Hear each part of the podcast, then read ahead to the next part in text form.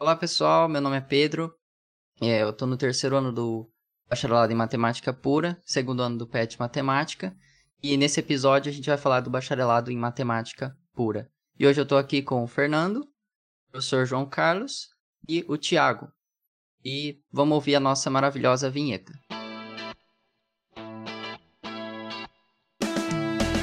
Seja bem-vindo ao PetCast Matemática, o podcast do Programa de Educação Tutorial de Matemática da Unesp de São José do Rio Preto.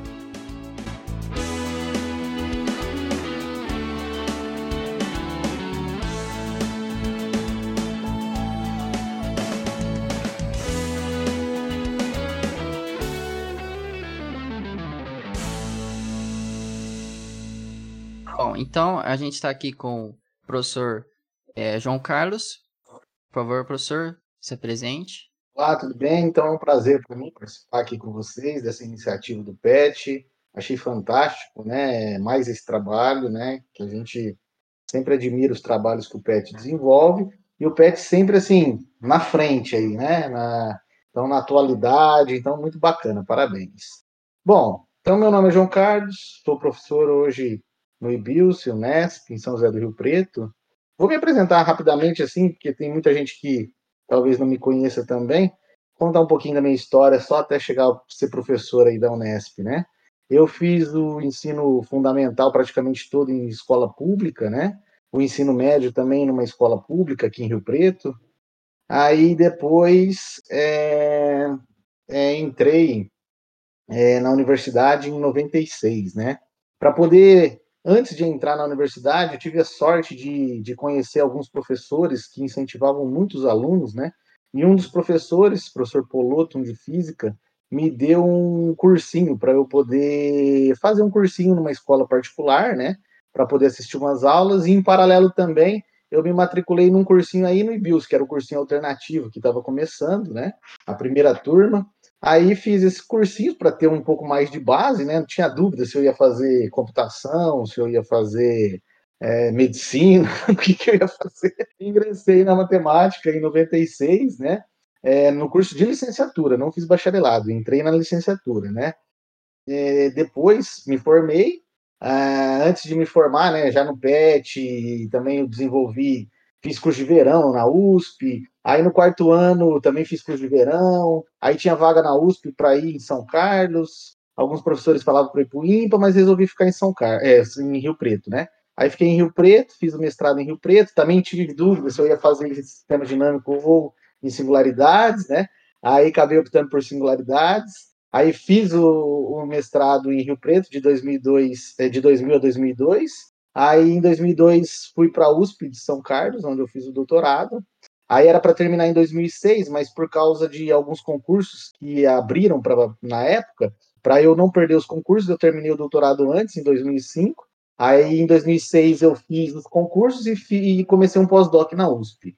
Aí em 2006 é, prestei três concursos, né? Aí fui aprovado no, em São Carlos, fui aprovado aqui em Rio Preto. Aí resolvi ficar em Rio Preto, que eu sou de Rio Preto, né? Gosto muito do Ibius. E aí começa a minha história aí no Ibius em 2006, né? Então essa é um pouquinho da minha história, da minha apresentação. Maravilha, professor. E também estamos aqui com o Fernando, um matemático. é verdade. Por favor, Fernando, se apresente. Vamos lá, primeiro, como é que é? Toda vez que você é convidado para uma palestra, você tem que. Eu queria agradecer a organização pelo convite. Por... Então, mas a, a, verdade é, é, sem. É sem. É sem. É sem a, a, o famoso. eu queria agradecer o convite. Não. A verdade é que é o seguinte, eu fui petiano também, tô muito feliz de estar aqui. Eu acho que eu tô sentindo a mesma alegria que eu senti em 2018, quando eu voltei pro Bills a primeira vez como um matemático já formado, coloca aspas dos tamanhos da torre gêmea nesse daqui que eu tô falando, formado entre aspas, né? Porque a gente nunca termina de se formar direito. Mas, assim, é, foi depois que eu tinha terminado o doutorado, foi a primeira vez que eu vim falar no, sobre minha tese, sobre o que eu trabalhava, e voltei pro, pra, pro IBILS. Eu fiquei super feliz, fiquei super empolgado, tava parecendo uma criança correndo dentro do IBILS. É, e a, a, como eu me sinto agora vindo gravar o podcast é, é, muito similar, assim, porque eu acho que é a primeira atividade do PET que eu participo desde que eu saí da graduação. Então, é, porque assim, teve teve os 30 anos, eu não pude ir porque eu tava viajando. Teve várias coisas que eu não, não pude participar de estar tá no pet, de, de, de nada disso, porque é. Porque eu tava enrolado. Então, essa é a primeira vez. Eu fiquei muito feliz, muito honrado, muito animado de estar aqui. Tá, então meu nome é Fernando Lenarduzzi. Uh, ah, as pessoas na internet me conhecem como matemático. é, isso é muito esquisito para mim falar ainda. Eu sempre acho muito engraçado, porque isso é uma parada nova, então eu, eu acho estranho. Mas é verdade, eu preciso falar isso. E pra quem não conhece, eu faço live na Twitch, ensinando, falando sobre matemática. Às vezes jogando, às vezes não fazendo nada, às vezes só dando risada. Mas é isso. Minha história matemática, ela, minha origem eu, eu, sempre estudei. Em, minha mãe é professora, então eu sempre acompanhei minha mãe por todas as, as escolas que minha mãe dava aula. Então, é, minha, minha, minha vida escolar se resumiu muito a isso. E depois, é, bom, a relação com a matemática, porque escolhi o curso, a gente vai falar mais pra frente, depois eu conto. Mas é, eu ingressei no curso de matemática em 2008. Eu achava que eu ia fazer aplicada, também conto isso depois. Eu mudei no primeiro dia de aula. Eu não tô nem brincando, é verdade. No primeiro dia de aula eu mudei. É, eu conto essa história depois. Mas eu fiz graduação de 2008 a 2011, me formei em 2011. Eu fiz mestrado de 2011 a 2012, terminei o mestrado em setembro de 2012, e eu fiz o doutorado de 2012 a 2016. É meio misturado, então é uma história meio maluca, é, mas sempre movida a preguiça. Eu sou sempre movido a preguiça, e essa história é movida a preguiça. É, básico, só para resumir, para não falar mais disso, eu só queria, em vez de fazer duas disciplinas, eu queria fazer uma só. Aí eu fui cortando as disciplinas. Foi mais ou menos isso. Aí, é... Mas então, fiz isso, fiz graduação e mestrado no IBILSE, é, o doutorado eu fiz no IMPA em 2000, de 2012 a 2016 com o Henrique Pujaus. É, depois eu fiz dois anos de pós-doc no UFSCar, dois anos de pós-doc no IMPA. No UFSCar eu, fui, eu fiz com o Edivaldo em topologia, então a gente tentou misturar as coisas. Difícil, que nem, nossa senhora. E depois, em 2018, 2020, eu fiz pós-doc no... Não, isso, 2018, 2020, isso. Fiz pós-doc no IMPA com o Jacopales, muito maneiro, muito legal. Gosto muito do Jacó, Jacó é incrível. É, agora, esse ano, eu fiquei dando. Bom, estamos no limbo, né? Que vocês, sem querer desanimar ninguém, assim, longe de mim. Não vou fazer esse tipo de coisa. Mas, assim, quando você termina o doutorado, até você entrar em algum lugar, você fica aí pulando de um lugar pro outro, fazendo pós-doc, fazendo as coisas e tal. Então, eu tô nesse período. Então, eu tô, dei aula de, na, de substituto na UFES, na Federal do Espírito Santo, agora tô dando aula de substituto na UFRJ. E em dezembro eu vou voltar a fazer pós-doc no IMPA de novo com o Jacó. É um bolso de CNPq que saiu agora. E é isso. Minha trajetória acadêmica é. É isso. Ah, é verdade. Eu sou de sistemas dinâmicos. Sempre estudei sistemas dinâmicos. É, desde o meu segundo ano eu estudo sistemas dinâmicos. É, mas não é o sistema dinâmicos contínuo, que é que é tradição no IBIUS. É muito tradicional. No IBIUS é, tem muita gente que faz sistema dinâmica, dinâmica contínua. Eu faço dinâmica discreta, que é o que o Ali e o Vanderlei fazem. É, e por, in, por curiosidade aí para vocês que são do Ibilce, é, são do PET, a atual colaboradora é a Juliana. Ela foi minha primeira eh, orientadora de iniciação científica. Foi ela que me levou para sistemas dinâmicos. Por incrível que pareça, porque ela não é de sistemas dinâmicos. Ela chegou em mim e falou assim: tem essas figuras lindas aqui, são fractais. O que, que você acha? Eu falo, pô, professor, eu acho lindo.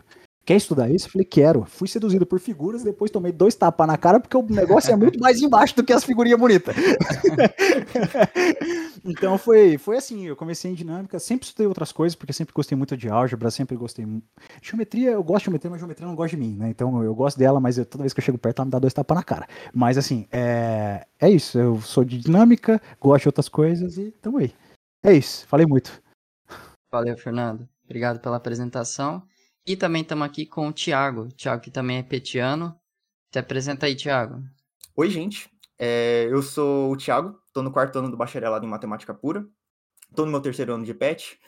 E eu faço IC com um dos convidados que está aqui hoje, com o João, né? né? Na área de geometria, com um pouquinho de singularidades, que é uma área muito bonita, assim. Então, eu não tenho nada é, muito acrescentar, porque perto da história deles, o que eu, o que eu já fiz, assim, não é quase nada mas é, eu sou um aluno comum do quarto ano do bacharelado em matemática pura. E é isso. Valeu, Thiago, pela apresentação. estamos aqui hoje para comentar então sobre o curso de bacharelado em matemática pura. É, a princípio, quando eu né, pensei em fazer esse curso, eu não fazia ideia no que eu estava me metendo, né? Eu tive, tive um, um, encontro com o Fernando que me apoiou bastante a seguir essa. Eu não lembrava. Você não lembrava? Eu não lembrava disso, cara. Eu não lembrava. A hora que você falou, eu falei, que? Como assim, cara? Eu não, eu não lembrava. Foi, foi demais, foi demais. Porque eu tava numa fase que eu não tinha tanto. Assim, tinha tanto incentivo, né? As pessoas falam, mas o que, que você quer fazer? Eu quero fazer matemática. Mas por que você quer fazer matemática? Qual que é o sentido disso, né? De onde, de onde surgiu isso? E é uma, é uma, uma fase importante, assim, que é importante você ter incentivo de outras pessoas, e principalmente quem, quem já era da área, né? A pessoa chegar e te dar um incentivo como, como o Fernando fez. A gente não, nunca tinha, né, não, não se conhecia e ele super me apoiou, falou, se precisar de alguma coisa, tô aqui. É muito bacana isso. É, a princípio, eu, eu não queria fazer matemática, não. Meu negócio era física. Mas eu comecei a, a me interessar por, por questões matemáticas, né? Por entender, poxa, mas por que que vale isso, né? Como que a gente chega nessa, nessa fórmula? De onde vêm essas coisas? E eu comecei a buscar um pouco mais esse conhecimento, né? Que é a ideia de demonstrar as coisas, de deduzir. Porque eu sempre falei que eu, eu não sou bom para decorar, mas às vezes eu consigo chegar em alguma coisa, né? Consigo deduzir. E na matemática, né? Na, nessa pureza, eu acho que a matemática pura, ela, ela te dá essa capacidade, ela te, ela te abre esse, esse caminho, né? Então eu comecei a me interessar pela matemática, por, por, pelas demonstrações, e foi assim que eu decidi fazer o, o curso de bacharelado em, em, matemática pura. E eu confesso que depois que eu entrei, né, foi algo totalmente diferente, assim, é outro mundo. A gente realmente tem uma visão diferente das coisas, né? É... E assim, é muito bom ter contato com esse tipo de coisa. É muito interessante você conseguir entender é, as coisas, os números, de onde vêm as fórmulas, entendeu? Demonstrar todas essas coisas é, isso é, você vê a matemática na forma mais, mais pura, digamos assim, né? Já na forma mais pura. E eu acho que isso é, isso é, isso é muito bonito. E eu queria saber do, do professor João Carlos, né? Ele meio que já comentou a respeito, mas como que, que o senhor chegou no, no curso, né, do bacharelado em matemática pura e como que foi a experiência, né? Quando, quando começou a cursar o bacharelado em matemática pura?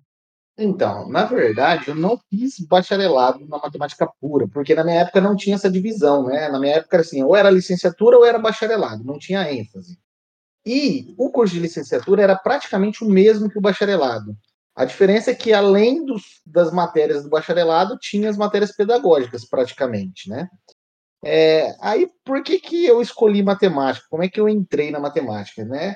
É, a princípio, eu acho que tinha o perfil da maioria dos, dos, alunos que ingressam na matemática. Eu gostava de matemática, de física também, né? É, não gostava muito de humanas, essas coisas. É, era de situação econômica mais simples, né? Não, não era avantajado aí, né? É, não era de família rica. É, eu não podia pagar uma faculdade. É, tinha uma faculdade aqui na cidade, né, que era o Ibilce, que era perto da minha casa, e que curso que eu poderia entrar, né? Às vezes pensei, será que eu presto computação? Eu pensei até prestar medicina aqui no Preto também, sabe? Passava muita coisa, né?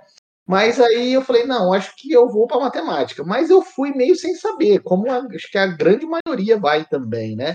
Eu fui mais assim pelo, é, pelo porque eu gostava de matemática é, eu não tive a oportunidade de que muitas pessoas ao meu redor, assim, eu não tinha primos que, que faziam faculdade, eu não tinha, assim, meus pais pararam de estudar muito cedo também, né, então não, não fizeram faculdade, né, então eu não tinha, assim, uma orientação também, né, mas aí eu falei, eu vou fazer esse aí, aí peguei e entrei, aí entre o bacharelado e a licenciatura eu falei, ah, eu acho que eu vou escolher a licenciatura, mas também não sabia direito na época o que que era, é, porque eu falei, a minha ideia inicial era ser um professor de matemática, depois de formado, né? Só que aí, a hora que eu entro na faculdade, que as coisas começam a ficar mais claras, né? E aí, então, eu vou tomando gosto também mais para o lado da matemática, do bacharelado da matemática pura, né? Então, aí eu trilho a minha graduação é, fazendo as duas coisas, né? Então eu faço as matérias do bacharelado e as da licenciatura, né? É, só que de formação, né, na hora de você ganhar o diploma lá, o meu curso inicial, original, era um curso de licenciatura, como aconteceu com muitos professores. Os primeiros professores do IBIUS também, a maioria foram todos professores, a maioria da licenciatura também, né? Então foi mais ou menos assim. E eu acho que esse é um perfil meio é, geral, assim, dos alunos que acabam ingressando em matemática, né? É um padrão, né? A gente, em geral, tem, tem um padrãozinho aí. É, mas essas disciplinas que o senhor teve eram as mesmas disciplinas do que seria o bacharelado hoje? Isso, na época que eu fiz, é, praticamente as mesmas. Tinham outros nomes, às vezes mudava o nome, né?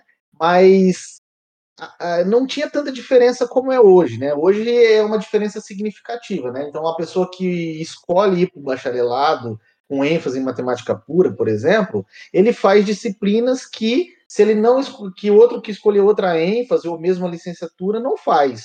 Então isso dá diferença onde? Por exemplo, depois, na hora de se você quer fazer um mestrado, por exemplo, em matemática, né? É difícil, né? Então eu, eu acho que esse é o ponto que fica mais complicado. E aí, no, no meu caso, é, até o Leonardo falou que, que começou né, a, a iniciação com a Juliana. Eu sou contemporâneo do Weber, né? O Weber era da minha turma do PET também, né? Nós estudamos juntos. Teve uma época lá em São Carlos que a gente morou junto, lá fazendo verão, né? Então a gente é, é dessa época. Então o Eber também é da licenciatura, né? O tutor do PET.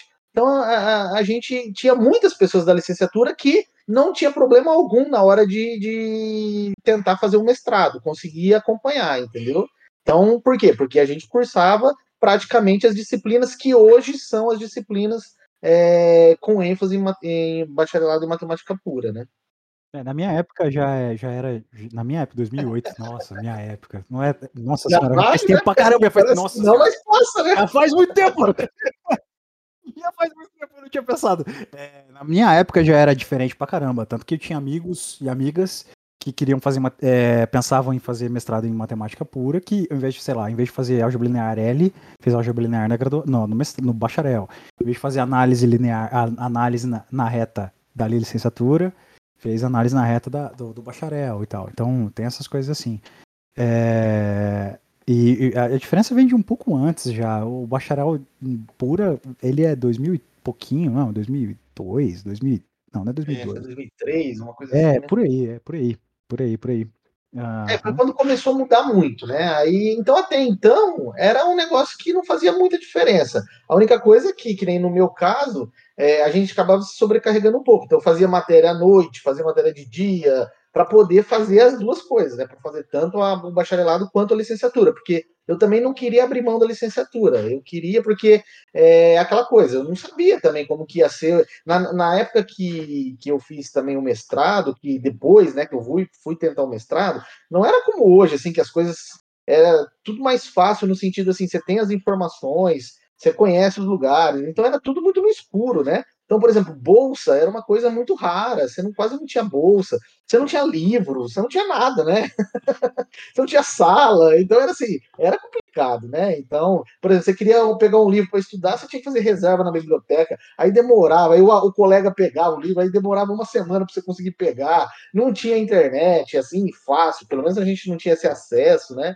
Eu sou então, em 2008, já era assim. Eu, tive, eu fui é. estudar um livro do, do, do Levane, que era de introdução dinâmica. Eu tive que pedir o livro da, da Unicamp. O Xerox teve que vir pra mim, porque não tinha. Eu, sabe? Eu não sou tão velho. É, sabe? É. Eu, pra mim, já foi assim. Era, eu tinha que reservar o Guidorize pra conseguir estudar cálculo. Nossa senhora. E hoje é, é muito fácil, né? Você, viu? você põe na internet aí é, cálculo 1, você, você tem, além de, de, material, você tem aula, então você está assistindo a aula com, comigo lá, por exemplo, ah, não gosto dele, né? Não, não gosto de. Procura outro professor ali na internet, você acha outro, você entendeu? Então é muito mais fácil hoje, né? Então hoje é, o acesso à informação facilitou demais, né? Então a gente não tinha isso, então a gente ficava muito perdido, né? Então a gente estudava, só estudava. É, realmente, hoje, hoje a gente tem, tem tudo na mão, né? Literalmente. A gente tem no celular, você tem os livros, é, os PDFs, você tem é, as videoaulas, tudo, tudo, tudo bonitinho, tudo disponível pra gente utilizar. É, E, Fernando, como é que foi quando você entrou no bacharelado? Como é que foi essa sua experiência aí Então. com, com a matemática? Então. Vamos lá. Eu, eu, eu, eu sempre- na escola eu gostava de tudo, assim, eu não tinha. Ah, pra mim. Tinha as que eu menos gostava, mas no geral eu gostava de tudo. Tanto que eu queria estudar. E eu comecei, ah, eu quero aprender. Queria estudar evolução, achava evolução sensacional. Aí eu falei, não, vou fazer biologia pra estudar evolução. Aí veio botânica, eu falei assim, não vou estudar biologia, mas nem a pau. aí, aí eu estudei evolução depois, brincando e tal, mas aí nada de biologia nem a pau. Aí Falei, ok, mas eu tenho uma curiosidade, assim, é, é, eu tive dois professores de matemática, que geralmente sempre tem um professor de matemática envolvido, quando é uma coisa, coisa assim. Uma do- um dos dois professores de matemática é a irmã do Jefferson. Professor- Ah, É, eu tive aula com ela. que legal. Aí, é, o que acontecia é que, na realidade, eu tinha A Rita, né? a Rita, exato. A Rita eh, me dava aula e, e eu tinha um professor Luciano, que a gente chamava carinhosamente de X, também me dava aula. E tem uma história curiosa com ele depois. É, que eh, eu, eu era muito amigo dele, a gente falava de filmes, não falava de matemática. E foi ele que me falou: ah, assiste esse filme. Eu comecei a ver filmes em geral por causa dele. Ele que desenvolveu esse, essa minha paixão por cinema é, uma época. E, e durante a trajetória, ele falou assim: é, eu ficava com ele conversando de matemática, né? Professor de matemática, ele às vezes falava assim: ah, mas você tem tal coisa, matemática não é só ficar fazendo conta, matemática é ideia e não sei o quê. E ele começava a falar, a Rita também, falou: ah, matemática é, é mais do que isso aqui, matemática é fazer mais coisa. Então, os dois sempre comentavam quando eu encontrava, porque como eu era filho de professor, eu ia em festa de, de que estavam os professores, eu sempre conversava com os Mas professores. ele é um professor de matemática, não? Minha mãe, minha mãe é professora não de matemática, minha Não, mãe é não de professora de, de, de P1, né? De, de Ah, ensino P1. infantil. É. Aí, é, então eu sempre ia nas festas dos professores, eles estavam lá, então eu conversava, conversava de outras coisas. Tinha uma, uma coisa além do que, do que só acontecia na sala de aula, certo? Embora os dois fossem ótimos professores, sempre incentivaram, sempre falavam bastante, né? Na minha época não tinha direito Olimpíada, eu não conhecia, o BMEP estava começando, tinha várias coisas que estavam começando, então eu não sabia nada de matemática. Sabia que matemática era mais do que só fazer conta, matemática era coisa de ideia. Ah, matemática é tentar resolver problema. Tanto que eu falo isso até hoje. Pra mim, matemática é arte de resolver problema. Aí, se o teu problema é uma continha, beleza. Se o teu problema é. Você tem um pensamento, a gente é formado, é ensinado a lidar com um problema. E com as regras que a gente tem e tentar lidar com isso de algum jeito. Então aconteceu com isso. Aí meu, eu- eu- é, meu pai falou assim: o que você vai fazer? Eu falei, vou fazer matemática. Mas você vai ser professor? Eu falei, não, eu quero ser. Eu, eu falava, quero entrar na matemática, fazer matemática aplicada, porque quero pegar todas as ideias e aplicar para o mundo real, quero resolver todos os problemas do mundo real. E eu, era isso que eu falava, né? Era isso que eu falava, não, mundo real, vou resolver, vou aplicar e depois não sei o quê. Meu pai falou, tá bom. Aí eu entrei no curso de matemática, né? Primeira aula, Juliana vai lá, fala assim, no meio da aula, tá dando aula de cálculo, fiz cálculo 1 com ela, fiz é, curso com ela aos quatro anos é, da graduação. É, e, bom, eu virou paraninfo na minha turma por causa disso, né? E porque não tinha nem como. Aí, é, a gente, eu, na primeira aula, a Juliana dando aula de cálculo 1, não sei o que, pré-cálculo, aí no meio ela falou assim, ah, isso aqui dá raiz de 2. Ela olhou pra gente e falou assim, vocês sabem por que a raiz de 2 é irracional? Eu falei, uai, por quê? É o que me disseram. Falei, é, ela falou, é, eu falei, sei lá, porque não tem, não tem repetição. Ela falou, não, não, isso aí é consequência, mas por que, que é irracional? Eu falei, rapaz, eu não sei. Aí ela foi lá e ela fez a demonstração que raiz de 2 era irracional. Ela fez a demonstração. Eu lembro que eu falei, meu Deus! É a coisa mais linda que eu vi na minha vida, eu quero fazer isso de agora pro resto da minha vida. Aí, naquela aula, com a demonstração que raiz de 2 era irracional, eu decidi que eu ia fazer matemática pura. No primeiro dia, na primeira aula de cálculo. Foi isso, assim. Eu troquei de matemática aplicada para matemática pura na primeira aula, com a, a- com a Juliana me mostrando que a raiz de 2 era irracional. Então, assim, eu fiquei fascinado com aquilo. Eu não sabia o que esperar. E no primeiro porquê que eu tomei na cara, que foi o porquê que a raiz de 2 é irracional, eu falei, nossa. Eu, eu, eu coloquei, coloquei em xeque tudo que tudo que tava bem estabelecido. Porque, como eu disse, tipo, é- é- eu não. Eu não, não tinha Olimpíada, eu sabia que matemática era mais do que fazer conta, mas eu não sabia direito o que era fazer conta. Sabe, o que era mais do que isso? Era, eu sabia que era ideia, eu sabia que era pensar, sabia. Mas eu não, não sabia direito o que, que, que, que era. E nesse primeiro porquê, eu falei: é isso, eu quero fazer isso. Isso é legal demais, entendeu? É, é divertido demais. Como assim? Aí e- e foi essa aula que me fez é, querer mudar. Eu até tentei fazer que nem o João Carlos.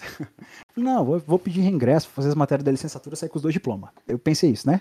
Aí eu fui na primeira aula de, eu acho que era políticas educacionais. Eu lembro de eu sentar, a professora começar a falar uns negócios na lousa, eu lembro de eu ter olhado pro, pro quadro, olhei pra um xerox que tava na minha mão, aí eu olhei pros meus, pros meus amigos que estavam assim, super discutindo, eu falei, eu não tô entendendo nada, eu não tô entendendo, eu não sei o que tá acontecendo aqui, as pessoas estão falando, eu não tô entendendo nada, ela tá falando a minha língua, eu conheço todas as palavras que ela tá falando, mas eu não sei o que ela tá dizendo. Aí eu falei, não, não dá não. Aí eu fui e nunca mais voltei. Então eu terminei só com bacharel mesmo. Porque, nossa senhora, foi um desespero. E é, foi curioso, assim, porque. E foi a, a história com esse meu professor foi engraçado, porque eu tava acho que no segundo ou terceiro ano de matemática, acho que eu tava no terceiro. E ele começou a fazer prof mate no IBILSE. E, e, e ele tava com dúvida num exercício de álgebra, ele chegou em mim, que ele tava fazendo disciplina, e falou assim: Fernando, você pode me ajudar? Cara, foi. Nossa, eu, eu, eu morri. Falei, pelo amor de Deus, sim! Claro, vamos fazer isso hoje pra ontem. Eu, cara, eu morri, cara, porque, tipo, ele me ensinou tanto, me ensinou tanto, me ensinou tanto. E ele chegar isso pra mim, eu me senti num- num- numa honra absurda, sabe? Então foi, foi, nossa, foi sensacional, sabe? E essa história me deixa muito feliz. Eu, pô, o Luciano é demais, sabe? É, e até hoje eu converso com ele, até hoje eu converso, bate-papo, tenho mensagem, troco mensagem às vezes e, pô, é- essa é a minha história com, com, com a matemática pura. Eu caí nela achando que eu ia pra aplicada, eu mudei porque eu vi que raiz de 2 era irracional. Foi isso. Eu tive uma história parecida com essa também quando eu tava. Eu tive um professor, uma professora, né, que tinha me dado aula também. E aí, um tempo depois, ela, ela, ela deu aula de química, né? E aí, depois, ela fez, foi fazer matemática, né? E aí, depois, eu fui professor dela lá. De, de- É isso.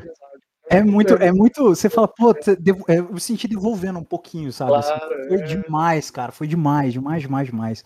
É, essa história, eu lembro dessa história sempre com muito carinho, assim, sabe? Puta, eu tava num lugar assim que eu falei, nossa, como assim, sabe? É, foi, foi, muito, foi muito forte pra mim. Fantástico. Muito bom, muito bom. Eu, eu já, na, na graduação, eu já meio que, é, assim, a gente não sabe o que espera, né? Mas eu entrei com uma visão, né, nessa questão aí de, de querer mostrar as coisas e tal, porque desde o ensino médio, é, eu olhava aquilo lá, o professor chegava e falava assim, ó, isso aqui, é, é isso aqui, tó, usa. Eu falava assim, tá, beleza. Mas por que que isso aqui, de onde, de onde tiraram isso? Como que veio, tipo, a fórmula de Bhaskara? Por que que como que chegaram nessa fórmula? Por que que vale, né, pra... E, e aí eu comecei a pesquisar isso daí. Assim, na graduação, quando eu entrei, foi melhor ainda. Porque, né, co- como o Fernando comentou aí da demonstração RED 2 irracional, maravilhoso. Eu comecei a, ter a frequentar as aulas de cálculo, maravilhoso, era muito legal. É coisas que a gente não via no ensino médio, né? E aí você passa a entender, né, as coisas. Você não, não simplesmente pega uma fórmula e usa. Tó, isso aqui vale você entende, né, por que que funciona, é, como que funciona. E isso é muito bacana. E outra coisa, outra coisa, só, só aproveitando falar, uma coisa assim, pela experiência que eu vejo também, até por trabalhar com Olimpíada, as crianças pequenininhas, elas também são muito abertas, assim, sabe? Então, por exemplo, as que estão nos primeiros anos, você dá um, um problema, ela tem criatividade para pensar, às vezes ela pensa numa solução completamente diferente do, do usual, assim, que você imagina, né? Só que aí depois, o que, que acontece? Chega uma hora que que a coisa congela, parece, sabe? Aí, não sei, é, o nosso sistema tem uma falha aí, que aí parece que perde o gosto, e aí fica aquela coisa da decora decorar e, e não quer entender mais nada, e fica. Por isso que gera toda essa coisa de que a matemática é uma coisa difícil, que a matemática ninguém gosta. É é porque tem uma quebra aí, tem uma singularidade aí Sim. que. Essa discussão é, é muito interessante. Tem uma pesquisa. nos- ah, a gente vai mudar completamente de assunto, né? Mas tem uma pesquisa de, nos Estados Unidos que fala um pouco sobre, sobre isso. E, e tem uma curiosidade extra, que é que a- a- as crianças, até uma certa idade, se interessam muito por, por matemática, ciência, etc. Depois tem uma quebra, isso nos Estados Unidos, inclusive. Então, nem é só aqui. É, tipo, não é só uma parada daqui. Daqui eu acho que tem um agravante, que é o sistema de ensino, o lance de Ah. puxar coisa para vestibular, etc. Mas isso é, é uma coisa à parte. Mas, é, e depois perde o interesse. Mas tem um, tem, um, tem um dado ainda mais curioso que é as meninas se interessam mais por ciência e áreas exatas até uma certa idade, depois inverte. Então tem alguma coisa no meio, algum incentivo que, se- que é feito errado, que afasta as, as mulheres da ciência, que a gente está tentando reverter agora, né? Tra-. Tardiamente, mas é isso. Então, assim, é, é, é, é, é- é muito curioso, é muito forte, uma discussão extremamente interessante e que puxa coisa, coisa pesada, porque tem algum erro que está sendo destruído no meio aí. Sim. Então, assim, é, por isso que é sempre importante incentivar do jeito certo, porque criança, criança, criança é, ela adora, ela fica curiosa. Gente, matemática é curiosidade. A gente é simplesmente curioso. Ciência, em geral, é curiosidade. E a gente é muito curioso. Todo mundo é curioso. Criança é curioso. Então, se você estimula a curiosidade, ela vai querer resolver porque aquilo é curioso. É, e, tipo, é, sei lá, tem vários exemplos bobos. Sei lá, o problema de Monty Hall, que é aquele problema da Três Portas que virou capa do New York. É, tava na capa, não capa do New York Times, mas estava na capa do New York Times. E, e tipo, é, quando, quando surgiu a discussão, trocar a porta, aumenta a porta. É, é uma discussão à parte, mas é, é, é, o que, que, teve dessa discussão de tão importante? Ah, porque é super, todo mundo vai usar o problema de Monty Hall pra, na sua vida? Não, ninguém vai participar de game show aqui. O que, que mexe foi curiosidade. Então, se você consegue tocar a curiosidade, você consegue tocar o cientista que tem dentro de todo mundo.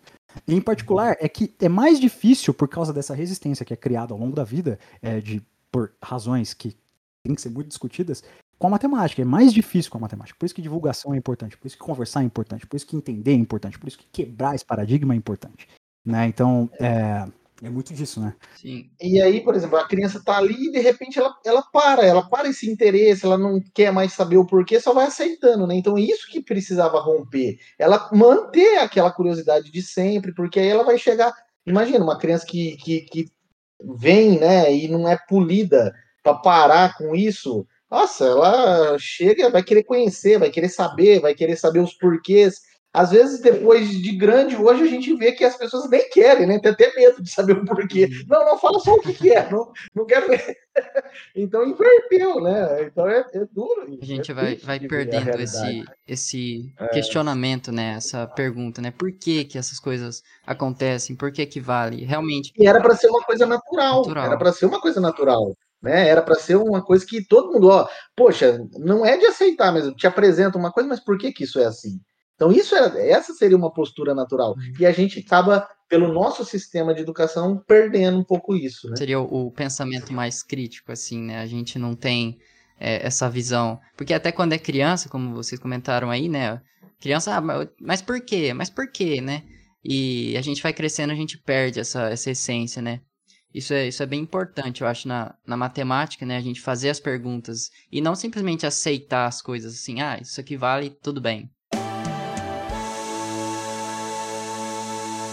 E na matemática também uma outra coisa que eu acho que é importante é aquela coisa que eu, eu imagino que é, até para você aprender uma língua estrangeira também, que eu vejo que a maioria tem muita dificuldade também, é o medo de errar, né? Às vezes, aí no medo de errar você não faz nada. E, e o importante é você errar, é você tentar Sim. fazer. Aí a pessoa fala, eu não sei, mas você não sabe o que, que você fez. Ah, eu não fiz nada, porque eu não sei. Mas como que você não sabe se você não fez nada, né? Então tente fazer, não tenha medo de enfrentar, né? E, e aí você vai aprendendo que você, que você, precisa o quê? De ferramentas, como o Fernando já falou, né? Você vai aprendendo ferramentas e você vai usando, vai usando daqui, dali. Então essa é a beleza de tudo, né? E não ter medo de errar, é fazer. O medo de errar tá ligado com um dos que é os um dos piores problemas e um dos mais graves problemas na ciência, na minha pequena, humilde opinião, que é o ego, né? O ego é um problema. As pessoas, quando você, quando você se, se agarra no ego, e você você se prende e blinda naquele negócio de eu não posso falar que eu não sei, eu não posso errar, eu não posso cometer um erro, eu não posso ser julgado de estúpido, eu não posso ser um idiota. É, você se prende a isso, você se fecha, você se fecha a aprender, você se fecha a experimentar. Gente, ciência, ciência, matemática, é feito. Você acha o quê? Ó, eu vou falar um negócio pra vocês aí, que estão começando na graduação. Você acha que quando a gente vai fazer um paper, a gente começa assim, teorema. Aí a gente anuncia o teorema que a gente vai provar? Pau. A gente acha que vai ser uma coisa e começa a fazer e não dá, aí você volta, nossa, você não faz um argumento mais idiota do universo, você faz do jeito mais torto, aí o cara fala assim, não, era só você dividir por dois. Aí você fala, pum. Aí você volta, aí você co co corrige, coloca uma hipótese a mais, tira outra que você não precisava, você vai mexendo, cara. Se você tiver um medo de errar, e quem tá falando isso é uma pessoa que eu não tenho medo de errar, mas eu tenho vergonha das, das coisas que eu faço, porque eu sempre acho que tá errado. Então, assim, aí eu, eu síndrome de postura é outra conversa. Mas, assim, é, o tá nos pontos negativos, aí depois a gente fala. Mas assim, é, se você se fechar a, a você errar, experimentar, tentar fazer, você não faz ciência, cara. Você vai ficar estagnado, vai ficar parado. Você não pode nunca, nunca deixar o seu ego te comer. Porque se o teu ego te comer, você vai ficar estagnado. Não deixa, jamais. Jamais. Tanto que hoje, por exemplo, a gente vê que as pessoas, nem, por exemplo, um seminário, você vai fazer um seminário com um aluno, se você começa a perguntar, perguntar, perguntar as coisas, ou fazer muita coisa, a pessoa começa a ficar com medo, parece, e acha que é, vira uma coisa, parece pessoal, né? Você fala assim, nossa, o cara quer. E não, por exemplo, eu tenho amigos, colegas russos, por exemplo, né? Que é impressionante a maneira deles discutirem, né? E eu aprendi muita coisa. E os caras discutem assim, ah, isso aqui é assim, aquilo, aquilo. Mas assim, o cara quer saber. E, e isso é muito legal, né? Por exemplo, eu tenho um. E orientador. Orientador é assim, é assim, ó. Aprendi na porrada, aprendi na porrada, é... jeito. Isso aí é muito legal. E aí, por exemplo, você está fazendo uma coisa, de repente, que nem eu tinha um colaborador, né? Que ele é uma pessoa que eu aprendi muita coisa com ele. Aí ele tá tava lá fazendo não, super animado essa questão do errar, né? Não, provando, tá aqui, tá. Aí no outro dia chegava, tudo errado. É uma coisa mais comum. Tipo assim, o cara é um Vai dormir provando o teorema, você acorda triste que você errou a demonstração de três lemas atrás e cagou tudo TV depois. é, então isso daí é muito engraçado, né? É uma coisa fantástica, né? Então a gente não precisa, né? Não precisa ter esse medo. A gente pode pegar e, fazer isso, né? Isso que é fazer matemática. É, tem que, é, o negócio é, não pode de jeito nenhum ficar preso ao seu ego por, por N razões, mas a, a é, você se você se se poda quando você se prende a isso. Primeiro que ego não leva nada, só vai ser um babaca. É, é simples assim. Então, assim, é, o, o medo de errar vai te segurar muito. Vai te segurar muito, muito, muito, muito. Então, assim, fazer ciência é, é é testar, é, é, dar a cara e tentar hipótese, tirar a hipótese, colocar, passar a noite acordado achando que vai dar certo, você ir dormir. É o que eu falei, você vai dormir achando que você provou o teorema, você acorda você descobrindo que você perdeu tudo que você tinha. Então, assim, quantas vezes, quantas vezes, quantas vezes eu fui dormir achando que tinha provado a minha tese e acordei falando, é, não. Aí, é, é, é, muito disso, cara. Ciência é, é movida a erro, cara. Ninguém, ninguém enuncia o teorema que vai e que vai demonstrar na primeira vez. Ninguém faz isso. Isso nunca acontece. Nunca. Você tem que estar sujeito ao seu erro. E a gente tem essa, essa ideia. É até um. Vou fazer até um pequeno contraponto, assim, né? Porque a gente tem a ideia, não, matemática, a gente vai. A gente vai. É, é tudo claro do começo ao fim. Não é assim. A matemática é tudo claro do começo ao fim quando você está feito, né? Mas ninguém mostra o processo de, de fazer o artigo. Ninguém mostra, ninguém tá lá quando você tá. É, o, o, o artigo vem limpo, você lê do começo ao fim, é tudo lindo, mas não é assim. Ele é feito pulando, é feito errando, é feito testando, é feito o exemplo primeiro antes de sair teorema, é feito de você é, tentar, testar, cutucar, brincar, brigar, chorar. É, e, e, pegar tudo que você fez e falar assim, tá tudo errado, jogar fora e começar do zero, como se nada tivesse acontecido. É... Esse é um perfil que a gente espera de um aluno do bacharelado, né? Então, uma pessoa que vai para o bacharelado, é, é isso, é, é, nessa linha que eu acho que ele deve pensar, né? Por quê? Até porque o aluno do bacharelado, ele tem essa, essa possibilidade maior, não que os outros não tenham, mas ele já está sendo melhor preparado ali, está tendo mais oportunidades para poder depois ingressar no mundo da pesquisa, da pós-graduação, né?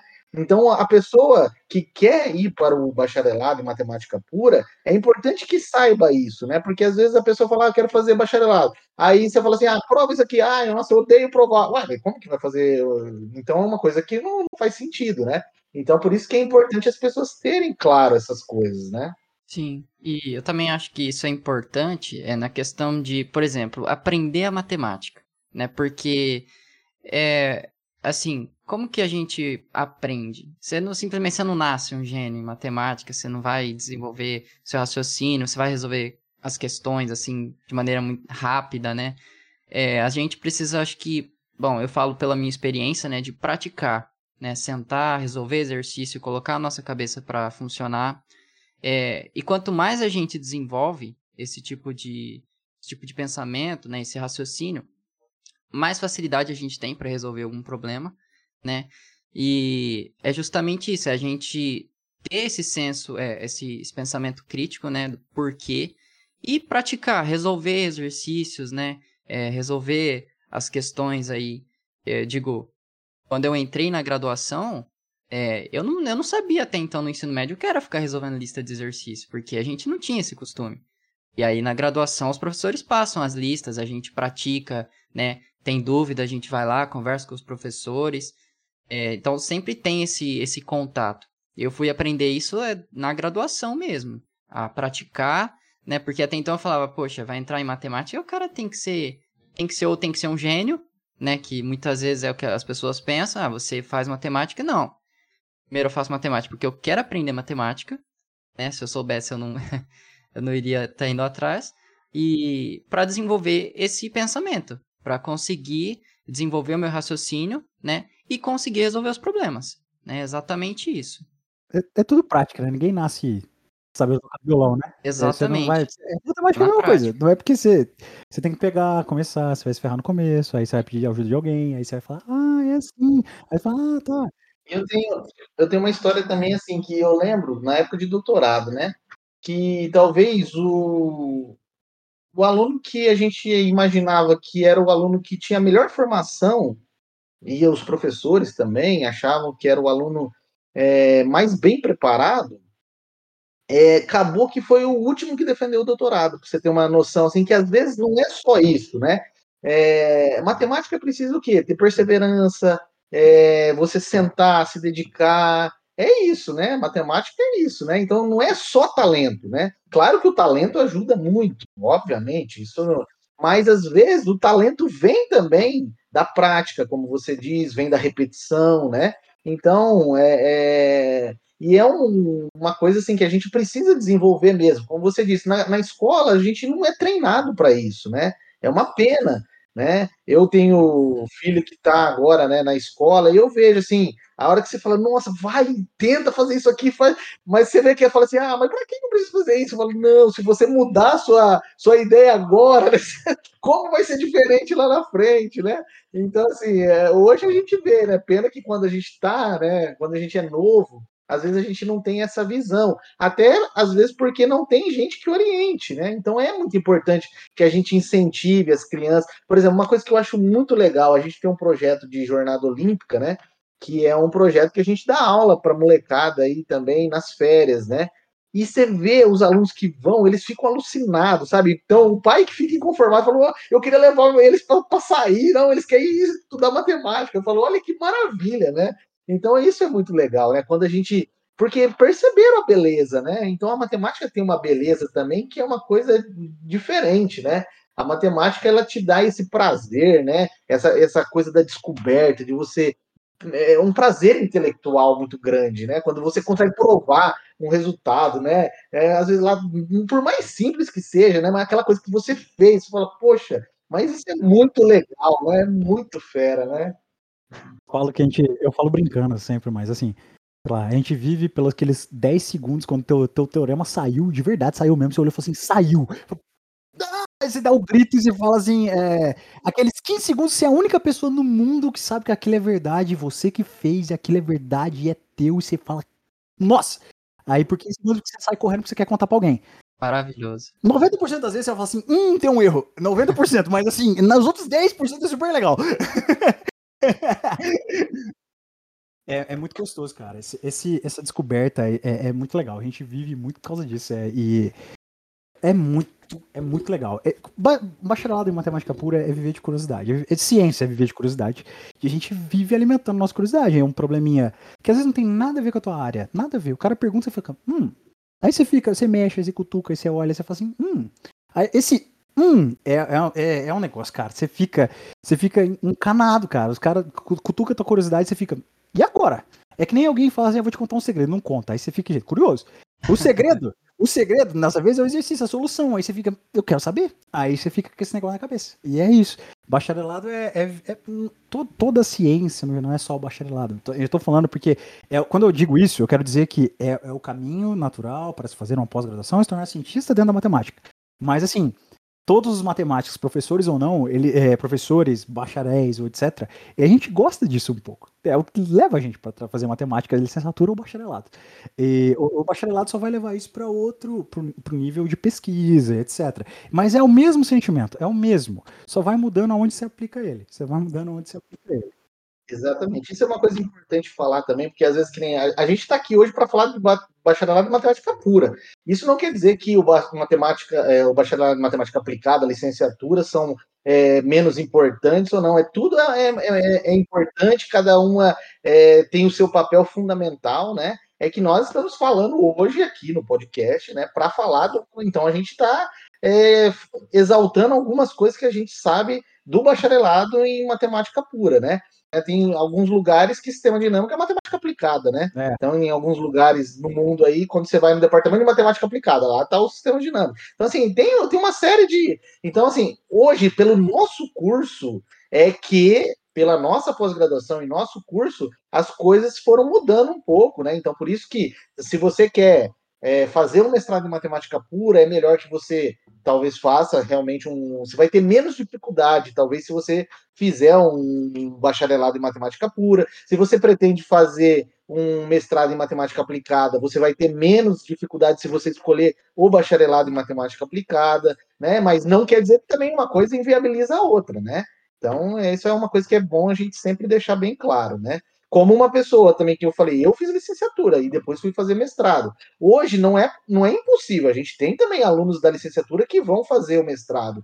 Só é às vezes mais difícil, porque às vezes ele não viu tantas matérias como a pessoa que estava lá no bacharelado. Então, ele sai nessa desvantagem, mas claro que ele pode eventualmente recuperar isso também, né? Sim, sim. Então, essa é uma coisa importante também da gente observar, né? É, e assim, eu vou vou falar de maneira geral, já que estamos falando de formação, objetivos, etc. Se você tem o objetivo de fazer uma matemática pura, ou então, mesmo, mesmo licenciatura e tudo mais, é, é, é uma dica que eu dou para todo mundo, eu falo isso sempre. É, tem vontade de fazer, o João Carlos falou no começo, é, né, professor, que tipo, ah, eu fiz verão na USP e tal. Eu fiz verão também, fiz verão duas vezes. Então, assim, é, duas vezes? Acho que foi duas vezes do segundo pro terceiro, terceiro pro quarto. É, daí no quarto pro quinto. É, no, aliás, isso, terceiro pro quarto, e do quarto pro, mest, pro, pro doutorado tava qualificando o mestrado. Então foi assustador, então não tinha como. Mas é importantíssimo, importantíssimo você procurar uma formação complementar, conhecer outros lugares, saia da sua universidade, por favor, vá conhecer outros lugares. A matemática é muito maior do que só o. Então, assim, é muito importante para vários aspectos diferentes, para você ter uma formação mais ampla, para você conhecer outras pessoas, para você entender o que as outras áreas estão fazendo, para você entender o que os outros departamentos estão fazendo, para você entender o que as pessoas fazem mesmo da sua, dentro da sua própria área, em outros lugares. Isso é muito importante. Para entender o que é, está acontecendo. É para isso serve congresso, etc. Mas dentro de um, um verão, você já consegue viver muito disso. Porque você conversa com outras pessoas, conhece alunos de outros lugares, você tem uma formação mais ampla, entende muito mais de como funciona a matemática. E te coloca de em outras perspectivas, entendeu? Te coloca para ver. O, o, o é, você vai conhecer, sei lá, sei lá, vai fazer uma álgebra linear em algum lugar. Você fala, ah, eu sei muito álgebra linear. Calma, você sabe a álgebra linear que foi ensinado para você naquele momento. Vai viver em outro lugar que você vai ver um outro professor que você não tem nada a ver, nunca está acostumado, vai te ensinar uma parada que você nunca viu, porque é aquilo que eles gostam de fazer naquele lugar, por causa que faz aquilo que pesquisa usando aquilo. Você fala assim, nossa, eu nunca tinha visto isso. Exatamente, você nunca tinha visto isso. Então, assim, para se ter. É, pra, não tô falando, não é obrigatório, tô falando nada disso. Tô falando que é muito bom, porque, como a gente está dizendo, ah, a matemática pura precisa de ferramentas, de, todas as matemáticas precisam de ferramentas diferentes. Então, assim, se você quer ganhar ferramentas, busque ferramentas em outros lugares, para você não ser condicionada a sempre fazer a mesma coisa, daquele mesmo jeito que está sendo ensinado para você, dentro da sua formação. Então procure coisas diferentes, procure lugares diferentes, procure viver coisas diferentes em, com pessoas diferentes. Isso contribui muito para a formação, te faz ver a matemática de uma maneira mais ampla e, e fora do que é somente o IBILS. O IBILS é maravilhoso, não estou falando isso. Mas é, é, é importante para você, como matemático, ter uma formação ampla e procurar outras pessoas e aprender de jeito, coisas de jeitos diferentes, lugares diferentes. Então, assim, faça um curso de verão, faça um curso extra, puxe, é, é, não, tô falando curso extra, ah, procura uma coisa que você gosta, puxe uma iniciação científica, além da iniciação científica, converse com o professor, ah, estamos formando um grupo de estudo aqui informal, eu fiz isso com o Parran, é, eu não era da álgebra, nunca fui, mas eu gostei, eu sempre gostei muito de álgebra. Aí ele tinha um grupo de estudo com os alunos dele, que eles estavam estudando, sei lá, ah, vamos estudar álgebra comutativa, todo mundo. Falei, vamos, posso ir? Pode, vamos entrar aí, introdução à geometria algébrica. Eu fiz, sabe? Porque eu gostava, achava legal. Teve curso que, é, quem que foi na época que trouxe? Eu acho que foi o Ali? Não, não foi o Ali. Foi, tinha algum visitante russo que estava dando curso de categorias. E, tipo, é, categorias é um negócio completamente aleatório, assim. E, sei lá, tava dando, o Pet chamaram o Pet para participar, eu fui, vários alunos nossos, vários amigos nossos iam, por causa que o Pet foi chamado e tal, mas assim, é, eu, eu, achava legal, sabe? É um negócio, você vai conhecer coisa diferente. Ganhe ferramentas, ganhe informação ampla, entenda, veja a matemática. Não, não se prenda a isso de, ah, eu sou da geometria, então odeio álgebra. Calma, você não sabe, cara. Os, eu sempre brinco e falo, mas já falei isso umas 93 vezes, mas é verdade. É, eu falo essas frases sempre soltas assim, que os grandes, mais lindos teoremas da matemática são aqueles que juntam dois objetos que não tem nada a ver uma coisa a ver com a outra e você liga eles. E você não vai fazer isso se você não souber qual é o outro objeto. Então, assim, se permita, se permita. Não tô falando, ah, eu tenho que gostar de tudo, opa! Não é isso, não é isso que eu tô dizendo. Mas se permita, não se feche. Mantenha-se curioso, mantenha-se sempre curioso, com tudo. Isso vai te dar uma, uma formação legal, vai te dar uma cabeça legal. E esteja aberto a errar, conversar, trocar ideia uh, e, e, e, e aprender Sempre. Enquanto você se mantiver curioso, você vai sempre crescer como matemático. Quem tá falando isso é uma pessoa que não sabe nada.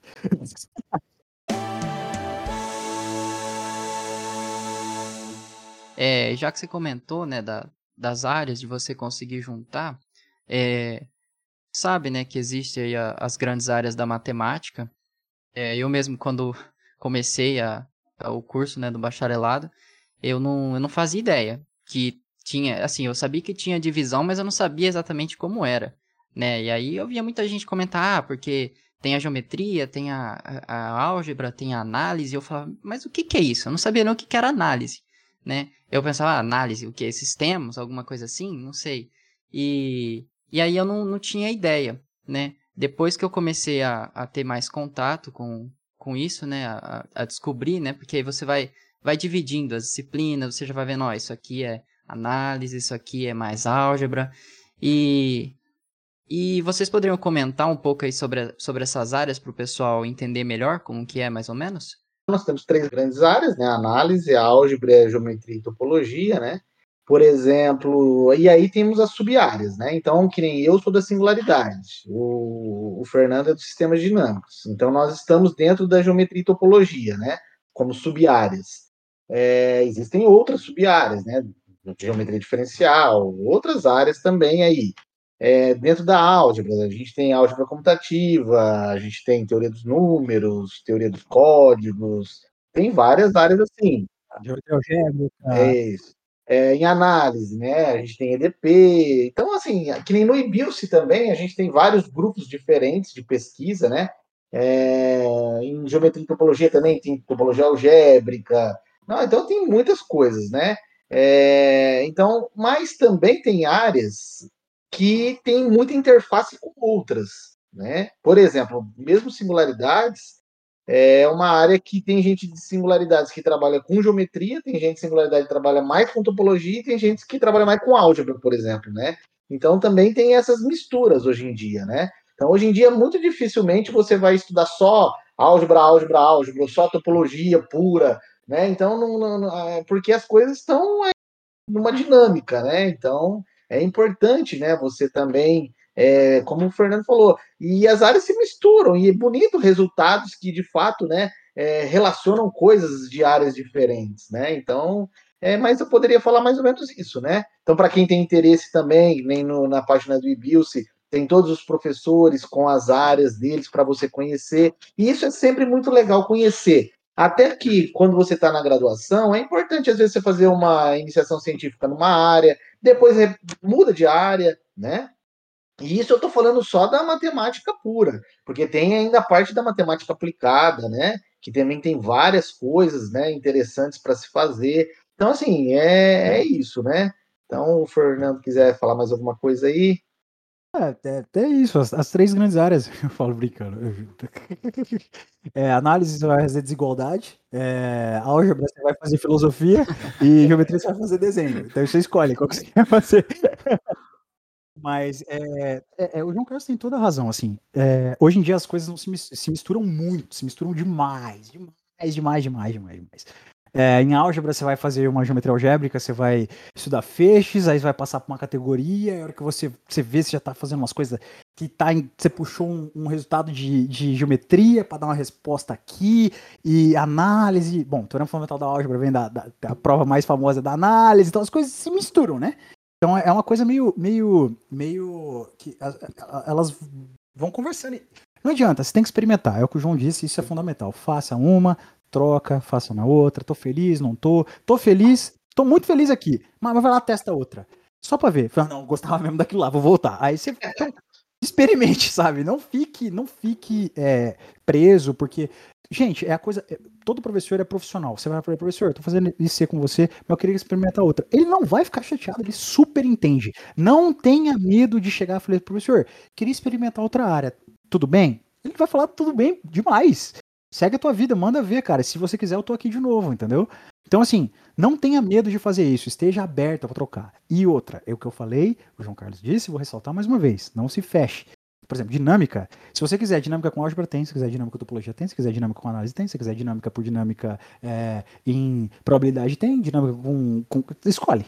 Então, assim, é, não se feche. Tem uma formação. uma Veja tudo, experimente tudo, é, aproveite tudo. Análise é, é muito bacana. Eu sou horrível em EDP.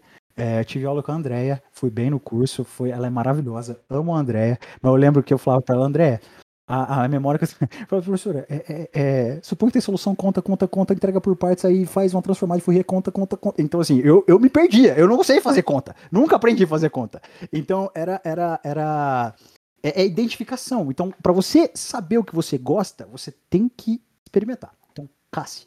E outra, uma outra coisa, não, não, você não está em competição com ninguém, você tem o seu próprio tempo. Se você, o teu amigo que está no primeiro ano já descobriu que ele ama álgebra e é aquilo que ele quer fazer pro resto da vida e você não, tá tudo bem.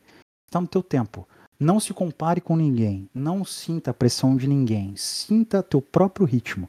Não é porque, gente, maturidade matemática é, é um negócio que vem com o tempo, não adianta. É, todo mundo tem um tempo diferente para atingir uma certa maturidade para lidar com certas situações. Então, não se cobre nem se coloque frente a ninguém na hora de, de, de, de, de escolher nada, nem de cursar nada, nem de admitir nada, nem de. Não, sinta teu tempo. Um passo por vez, sempre. E não se compare, nunca. Isso é importante porque, por exemplo, aqui você que já também teve experiência de estar em vários lugares, às vezes você está num lugar, você fala assim, nossa, mas aqui nesse lugar, essa pessoa é fenomenal. Quando você vai para outro lugar, aquela pessoa é só mais um, né? Você fala assim, nossa, aquele lá não era nada. Né? Mas muito mais, mas muito mais pra caramba. Esse é o principal é. problema do ego, porque você, ah, aqui, pô, aqui eu Aí você vai para outro lugar e você vê que você é. Só mais um. Por isso, né? troque de lugar. Exato. E é só mais uma. É assim: você balança a árvore com uns 15 mais novo que eu sei, inclusive. Então, assim, é, coloque-se. Vai com calma, cara. Não Verdade. se compare. Faz o teu suave e sentindo um passo por vez, porque assim, você só vai ser mais um. Então, se você, o importante, você não tem que comparar nunca ninguém, nunca, porque você tem que fazer o teu feliz e se divertir. A gente faz matemática que a gente gosta. Ninguém vai fazer matemática pura. E outra coisa que é interessante que na matemática tem muito disso também, porque dependendo da área, por exemplo, uma pessoa, vamos pensar na matemática profissional, né? Uma pessoa que trabalha com matemática, que vive aí de produzir artigos científicos, né? Então, tem áreas, por exemplo, que você quase leva uma vida para produzir um artigo, dois artigos. Tem outras áreas que você produz muito mais artigos. Isso não quer dizer que aquele que produz mais artigos é muito melhor do que aquele que produz menos artigos, porque é, é, é diferente, né? Cada área tem as suas especificidades, tem as suas particularidades, né? Então, é, dentro da matemática, a gente tem uma autonomia muito grande, né? para ser quem a gente quer, para fazer aquilo que a gente gosta. É né? dinâmica mesmo. A dinâmica discreta contínua tem um ritmo diferente, muito diferente uma, é. uma da outra, sabe? Muito diferente. Então, assim, não se compare nunca. Nunca, nunca, nunca. Faz o seu ritmo, do seu jeito. Se divirta. A gente faz matemática que a gente gosta. Então, tenta se divertir, tenta curtir, tenta aproveitar.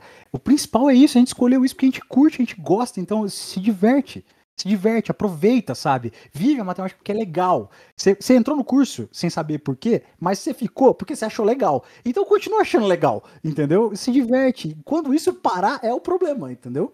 E assim, faz parte das dificuldades, todo mundo tem um momento que nossa senhora, que você repensa, que você sente a dificuldade, isso faz parte da vida acadêmica, é normal, é um problema sério, recorrente, que é a, é a saúde mental durante a vida acadêmica, isso é muito importante e deve ser... Que foi ainda gravado mais na pandemia, né? Muito mais na pandemia, muito mais. Isso na pandemia, e tipo, já era um problema normal, era um problema recorrente, todo mundo sabia, todo mundo falava, mas que na, na pandemia isso, trouxe isso pro, pro, pro, pro foco, trouxe isso para chamar atenção e ficou muito mais forte. Teve gente que trancou doutorado, tem amigo meu que tava com a tese quase pronta, teve que segurar porque não estava conseguindo, porque em casa tinha que cuidar de irmão, cuidar de, de, de sobrinho e a mãe, não sei o quê. E, e, e tipo, você não. É, é, é, um problema, sabe? Então, assim. É, sim, é, então.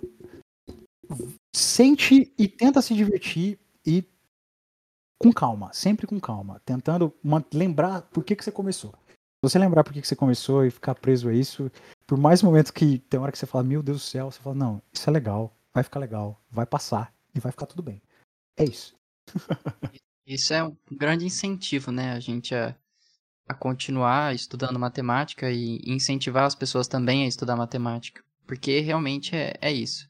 A gente faz porque a gente gosta. Sim, e aí eu queria perguntar para vocês que, a, apesar da gente né, fazer tudo isso por gostar mesmo, tem aquela parte da gente tentar ter o retorno financeiro depois, né? Aí eu queria saber de vocês que, até é, puxando um gancho do que vocês tinham falado, daquelas coisas de é, que a matemática ela é bastante abstrata, né? E às vezes fica até difícil de você tentar é, justificar aquilo para as agências, por exemplo, de fomento, né? E aí, com isso, eu queria saber é, de vocês quais que são as perspectivas que vocês têm de trabalho mesmo para matemática se elas são boas, se elas são ruins. A gente fica muito preocupado, né, na graduação com isso. Eu e o João temos duas perspectivas completamente diferentes. Ele tem de professor que já fez, e eu tô de pós-doc, então, então ah, é completamente diferente. mas assim, eu acho que, por exemplo, ó, é, a pessoa que ela se forma em matemática, se ela é, já vai dar aula, por exemplo, né? É, claro que o professor, de um modo geral, infelizmente hoje a gente vê que não é valorizado como deveria, né? Antigamente, as pessoas falam isso, né? Os professores ganhavam como juízes, né? né? Hoje, veja, um juiz e um professor é completamente diferente, né? Então, assim, infelizmente tem essa, essa dificuldade, né? Que é mais agravada, é... tipo, na, na, nas séries iniciais, né?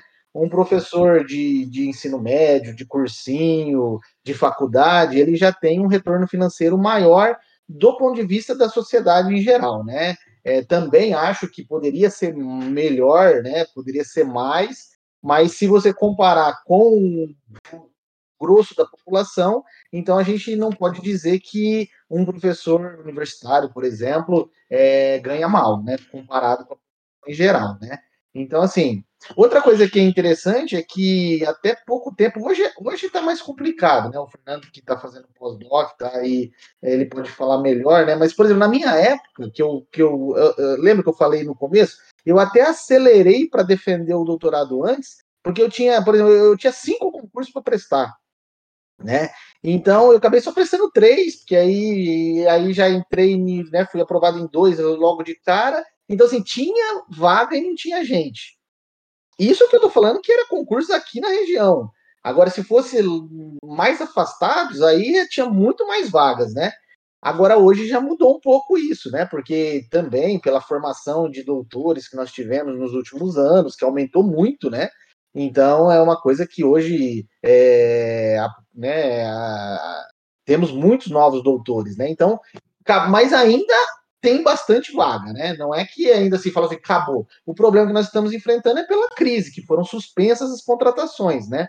Mas se a gente voltasse, por exemplo, no nosso departamento mesmo, a gente teria espaço ali para contratar mais gente. Mas a gente não contrata por quê? Porque não tem dinheiro para contratar, né? Mas é porque pessoas se aposentaram e não foram repostas dessas vagas, né? Então não deveriam ser repostas, né? E a gente não tem, por exemplo, então a gente tem professor substituto, né? Então, assim, é, é uma, é, isso mais pela crise financeira, mas então, perspectivas.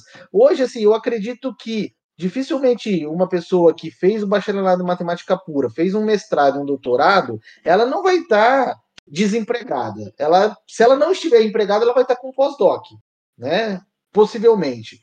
Talvez, não sei, daqui um. um mas a, acho que mais ou menos, é. Eu não sei como é que tá a realidade hoje, assim, mas pelo menos aqui no nosso meio que a gente vê, é, é, é, é difícil você ver a pessoa que ela não vai ter nada, assim, você entendeu? Falar assim, nossa, agora eu fiquei. Às vezes você não tem aquilo que você quer, né? Aonde você quer de imediato, né? Mas a gente vê que as pessoas que seguiram para a carreira acadêmica em matemática ainda é uma carreira que absorve bastante gente, né? Os concursos aumentaram, é, a concorrência aumentou, mas ainda. E hoje também, uma coisa muito legal é que, por essa interdisciplinaridade, as pessoas também, mesmo na matemática pura, elas também estão mudando um pouco também essa maneira de fazer pesquisa e trabalhando mais em conjunto com coisas aplicadas, né? Então, hoje nós temos projetos muito grandes que envolvem a matemática, mas também com relações com indústria, com outros tipos de coisas que facilitam a inserção do matemático, né? é, que pode também trabalhar em vários outros tipos de setores, né? Então é isso que. Então, acho que assim, é ainda comparado, porque eu vejo hoje que é, na, na sociedade atual existem carreiras que vão morrer. Já tem, tem carreiras que não vão existir daqui a uns tempos. E como tem carreiras novas surgindo, né? Então, hoje, por exemplo, você tem profissões novas. Hoje você tem piloto de drone, você tem gamer, coisa que você não tinha um tempo, alguns tempos atrás. Então, você tem novas profissões. O matemático, acho que ele não vai desaparecer. Ele não é uma das, das profissões que ele vai desaparecer. Sempre vai precisar de ter um matemático, né? Não, é, não vai poder sumir o matemático. Talvez o que o matemático ele vai precisar é ir se adaptando, como todo mundo vai se adaptando com o passar do tempo, né? Mas a matemática em si, é, não é aquela carreira que você vai ficar rico para falar assim, nossa, eu sou rico, ah, sou matemático, tô, né? A menos que for aquelas pessoas muito famosas que ainda acabam ganhando vários prêmios e aí pode ser que até ela vai ficar rica, né? Mas a matemática também, como eu falei no começo, às vezes a gente tem um perfil de quem ingressa na matemática, geralmente são pessoas que, que já vêm de classe mais baixa, né? E a matemática é uma maneira de ascensão social. Eu, por exemplo, conheço muitas pessoas, amigos contemporâneos de faculdade, é, alunos que tiveram uma ascensão social depois de fazer matemática. Puderam melhorar a qualidade de vida delas, da família, né? Por causa da matemática. Então, assim, eu acredito que ainda na sociedade que a gente vive, então, né, e geralmente pela procura da matemática ser por pessoas de classe mais baixa, é, essas pessoas têm um, uma ascensão grande. E a matemática, entre outras coisas, por exemplo, eu, né, eu falo por mim, experiência. Eu tive a oportunidade de viajar para um monte de lugar que eu nunca imaginaria que eu, que eu viajaria, tanto no Brasil como no exterior, né? Então, isso foi graças à matemática. Já na graduação, né? Na graduação, fui para um monte de lugar, depois na mestrado, doutorado, pós-doc, a gente. Então, assim, tem uma, uma, uma facilidade, né? Que às vezes outras áreas não, não dariam isso para gente, né? Então isso é fantástico, né? Você conhecer a coisa mais fabulosa que eu acho é tipo assim, você poder ter essa oportunidade de ir para um centro diferente, né? Que nem você vai para um centro na Europa, é, nos Estados Unidos ou em qualquer lugar assim, um grande centro e conhece pessoas que são absolutamente fantásticas, inteligentíssimas. E aí você está ali com a pessoa, você está convivendo com a pessoa, sabe? Essa coisa não tem preço, né? Além de toda a bagagem cultural, de toda a bagagem intelectual que você vai ganhando. Então, assim, a, eu vejo com perspectivas, né? Hoje, um pouco mais restrito do que, por exemplo, quando é, eu estava na graduação, mas ainda eu vejo como um bom caminho, né? É, é assim, ele, é, tem toda razão. E agora temos, que... temos matemáticos na mídia, né? Então tem outros matemáticos mais famosos, assim, que poderia falar para gente hum. outros ramos e outras vertentes também, hum. né? não, não, não, não, não, Nada disso, nada disso. Assim, ó, tá, tá bem mais restrito. Mas assim, eu sempre tento falar que eu é, vou falar na esperança, porque vocês estão começando, vocês estão no começo da escalada estão no primeiro passo, que é a graduação. A partir daí, é porque hoje em dia está realmente muito restrito. Não tem muita bolsa, não tem. Só, só, pra, só números, para vocês entenderem. É, nessa, nessa última chamada do CNPq, foram 13 bolsas de pós-doc pro Brasil inteiro. 13. Nossa. 13 na última chamada. E foram. É, só para matemática, tá? E foram. É, foram quantos pedidos para matemática? Acho que uns 90 mais ou menos. Então, assim, Tá, tá complicado. É, só que aqui em São Paulo existem as alternativas, tem as FAPs, tem tudo mais. Mas enfim, o, o lance é, tá, agora tá um pouco complicado, porque a educação no geral, a ciência no geral tá sendo destruída, mas tá sendo arrastada, enforcada do máximo que der. Porque por, por razões de, de, de, de destruir ciência, porque é isso, né? Vocês. É. o ódio, o ódio que me consome. Aí, enfim, mas o. O, o que acontece é que, nesse, por essa perspectiva, agora tá um pouco complicado, mas eu não falo com, com, com baixas esperanças. Porque ainda teve o, as, é, os. O, tem, tem algumas coisas ainda abrem, os concursos estão suspensos, estão suspensos, mas vão voltar. Eles vão voltar, eles tendem a voltar, porque senão vai acabar, não tem como. Não tem como. É, é, o meu medo é que querem que acabem. E aí esse é o problema. Esse é o problema, né? Mas assim, eu quero, eu sei que eles querem que acabe, mas não vão. Mas a gente vai, porque a gente bota fogo em tudo antes. mas é, até. É, mas não, não, não falo em tom de, de, de pessimismo nem nada disso. Porque assim, eu acho que tende a melhorar. Então, vocês que estão na, na, graduação vão ter um pouco de dificuldade agora, quando vão para o mestrado e tudo mais, mas isso vai passar. Vai ter bolsa, vai voltar, as bolsas vão voltarem, vai voltar a ciência a crescer. Eu me, eu me apego sempre na esperança, que é o fim da escuridão. Em breve a gente torce.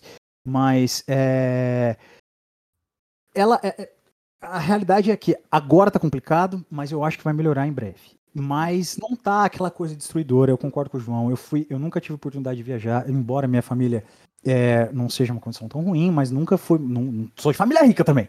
Então, assim, é, eu nunca tinha viajado para lugar nenhum, nunca tinha ido para fora, e todos os lugares que eu fui foi de matemática. A matemática não vai te deixar milionário, não vai te deixar rico, não vai deixar nada disso, mas vai te fazer ter experiências incríveis que vão te mudar, não só como matemático, vão te mudar como pessoa, vão te, vão te ensinar, vai te mostrar coisas diferentes. Você vai lidar com pessoas e culturas diferentes e vão te transformar. Então, é, isso, isso é muito forte, isso é muito legal. Embora as perspectivas estejam de cautela no momento, é, tende a melhorar. Eu acho que tende a melhorar num futuro próximo, assim, não da melhor forma possível, mas tende a melhorar. Nós, nós é... temos esperança, né? É, o importante é ter esperança, porque, meu Deus do céu, se ficar pior que isso, vai fechar. Não, mas as coisas vão, vão melhorar, sim. É, o que eu ia comentar é que, assim, então, na verdade, falta, né, profissional na área da matemática para trabalhar.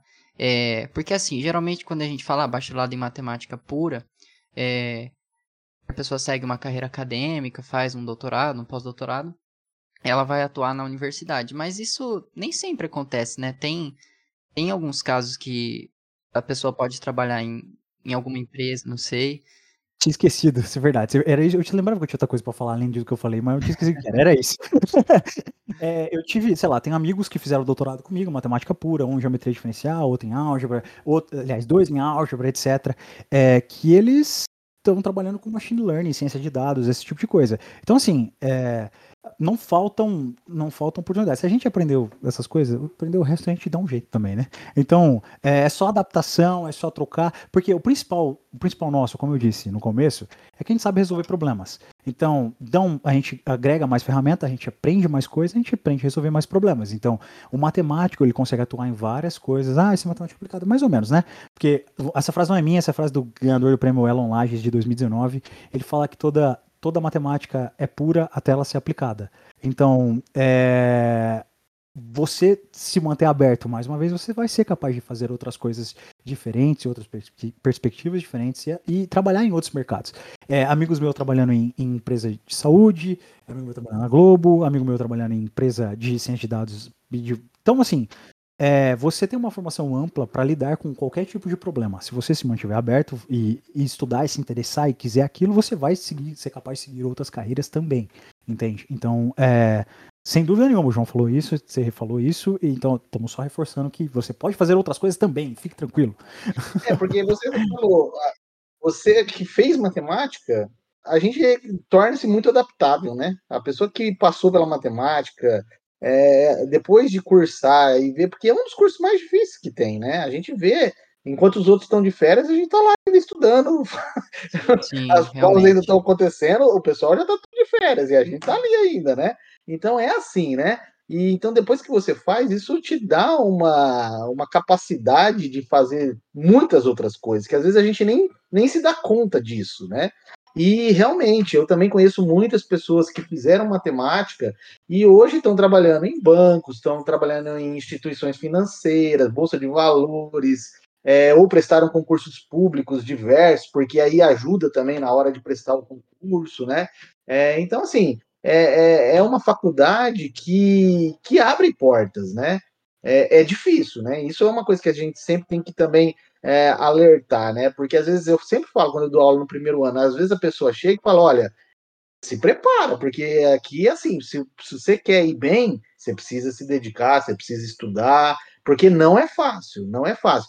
E já pensou, você gastar tempo, você perder tempo e depois falar, ah, não, não é. Então você já tem que perceber se é isso que você quer, qual o caminho que você quer seguir, né? Porque exigir vai exigir, né? É um curso pesado. Mas é, eu acredito que o retorno, tanto financeiro como intelectual, é, é, é grande, né? É um retorno grande.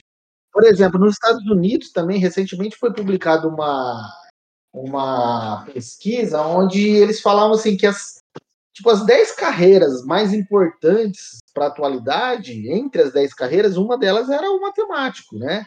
Matemático é um cara que é, na, é, é, que o Brasil ainda está bastante atrasado em várias coisas, sobretudo na, nessa ligação da universidade com a sociedade, com a indústria, né? Mas em outros países onde essa coisa é mais efetiva, é, todas as grandes empresas têm matemáticos no seu, no seu quadro, né? Então isso é, é, bacana, né? E o matemático ele tem uma vantagem também que eu acho que isso é uma coisa fenomenal, né? Que é aquela coisa que você pode dizer assim, né? Hoje eu cheguei em casa, tirei o sapato, tirei o óculos, deitei no sofá, fechei o olho e trabalhei. Esse é o matemático, né? Porque a coisa está aqui, exatamente, né? Claro que hoje a gente usa computador, hoje a gente usa programa, que a gente roda conta, a gente faz várias coisas, mas o grosso da matemática é aqui, né? É a nossa cabeça, um pedaço de papel. Então você está lá no bar, você pode sentar e fazer matemática. Quantos amigos, né? Sentados no bar, discutindo matemática. E assim, né, a matemática tem essa vantagem, né? Você está lá no ônibus e enquanto o ônibus está indo, você está pensando na coisa. Então, isso é muito fantástico, né? Tem amigo meu que fez. Tem amigo meu que fez a tese junto com o Gugu no bar depois do, do futebol do IMPA. Maravilhoso. É... É, foda, é, é, é, maravilhoso. É ruim, é, é, maravilhoso e é uma sina, né? Porque hum. você leva o trabalho para qualquer lugar, mas você leva o trabalho para qualquer lugar. É, Isso é horrível. Exatamente. É. Não desliga muito, né? É, isso também, isso também pesa, de certa forma.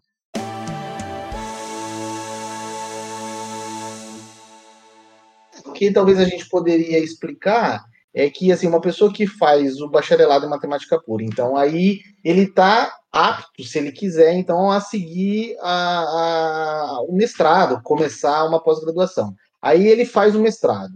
Fazendo o mestrado já abre portas para ele é, ser professor numa universidade particular, em algumas universidades públicas também que contratam mestres, né? É, a grande maioria hoje das universidades públicas já precisam pelo menos do título de doutor, né? Aí se a pessoa faz ali, então mestrado geralmente dois anos, aí a pessoa depois vai fazer um doutorado geralmente quatro anos. Hoje também existe uma coisa que se chama doutorado direto, né? Que a pessoa às vezes começa a fazer o mestrado, mas já passa automaticamente para o doutorado, então ele ganha um pouco de tempo também. É, e aí, com o doutorado, ela pode prestar um concurso público para poder é, ingressar numa faculdade pública, né, numa universidade, ou mesmo também numa universidade particular, aí ela pode dar aula também. Essa é a carreira mais, assim, digamos que é a coisa mais natural. E, ou até num centro de pesquisa também, né? Mas no Brasil, por exemplo, nós só temos o INPA, que é um centro de pesquisa mesmo, né? Como instituição. É, em outros lugares do mundo existem outros centros, né? Mas, assim, então a pessoa, depois de se tornar né, um professor universitário numa universidade pública, o que ela faz? Ela dá aula, ela faz pesquisa, ela orienta aluno, ela faz gestão, né? Porque tem vários cargos que ela precisa ocupar e coisas que ela tem que fazer. Aí dentro da carreira ela vai subindo, né? Como o Fernando disse, ela, ela pode ir aumentando, então, mas isso depende se é federal, se é estadual, cada lugar tem as suas particularidades. Mas assim, o o topo da carreira seria chegar a professor titular, ou seria equivalente ao catedrático, né, em outros lugares, né? E, e é mais ou menos isso, né? É, que seria a carreira acadêmica de um professor que fez ali, né, do bacharelado para poder seguir a carreira de professor e pesquisador em universidade pública, né?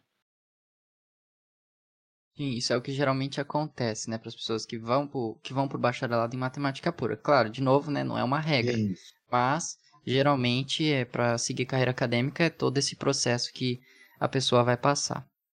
E como você falou dos pontos positivos e negativos da, do, de ser matemático, né? Então eu poderia falar rapidamente algumas coisinhas. Por exemplo, então assim, pontos positivos. Eu acho que é o que a gente já comentou. É um, é, é um curso que te permite crescer em vários aspectos, né? Porque às vezes tem cursos que para você crescer é muito complicado. Então esse é um, um curso que depende muito de você, muito do seu esforço, né? Mas existem muitas possibilidades de você crescer. Então, isso é uma coisa importante.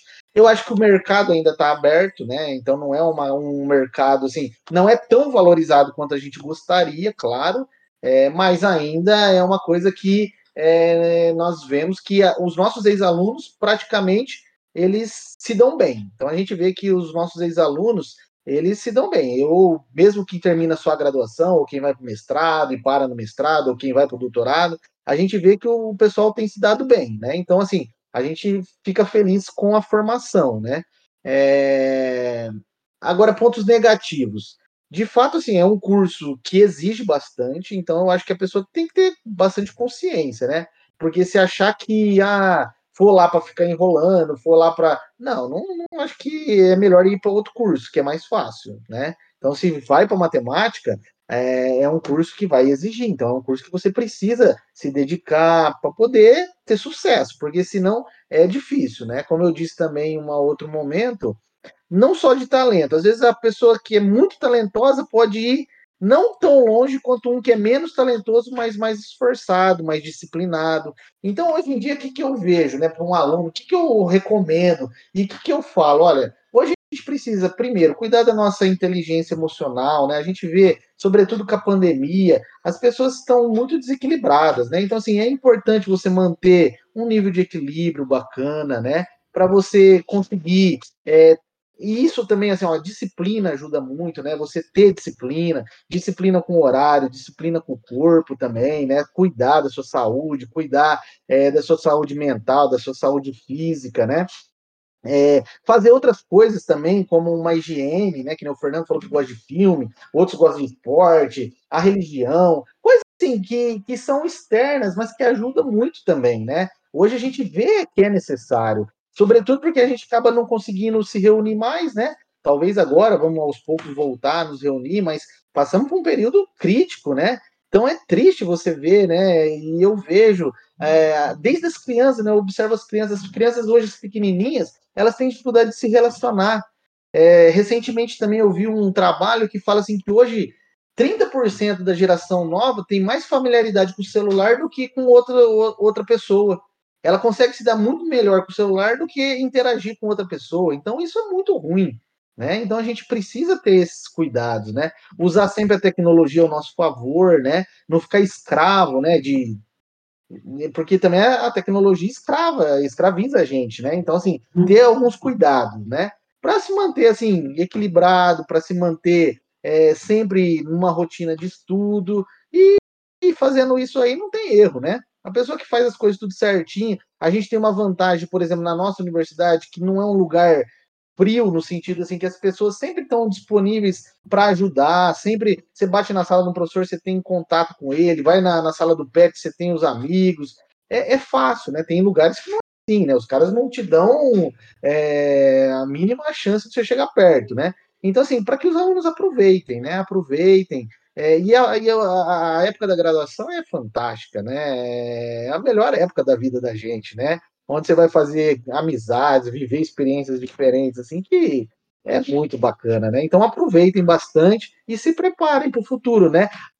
E não impede você de aproveitar bem, mas de olho no futuro, sempre, né? Porque se eu penso longe, aí eu tenho mais chance de chegar perto onde eu estou pensando. Se eu penso só aqui, aí que qual é a minha perspectiva da, da, do futuro, né? Então isso aí é uma coisa importante, um recadinho aí que a gente deixa para vocês aí, desejando muito sucesso para todos aí da matemática, tá bom?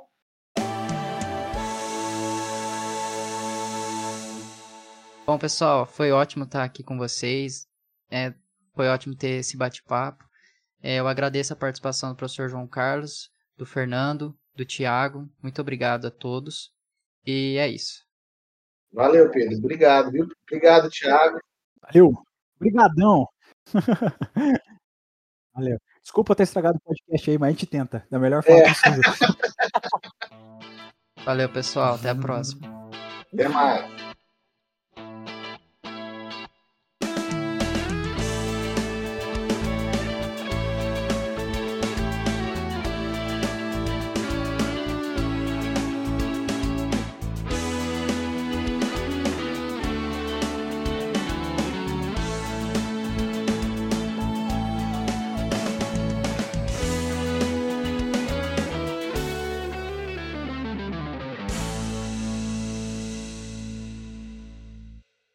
Corta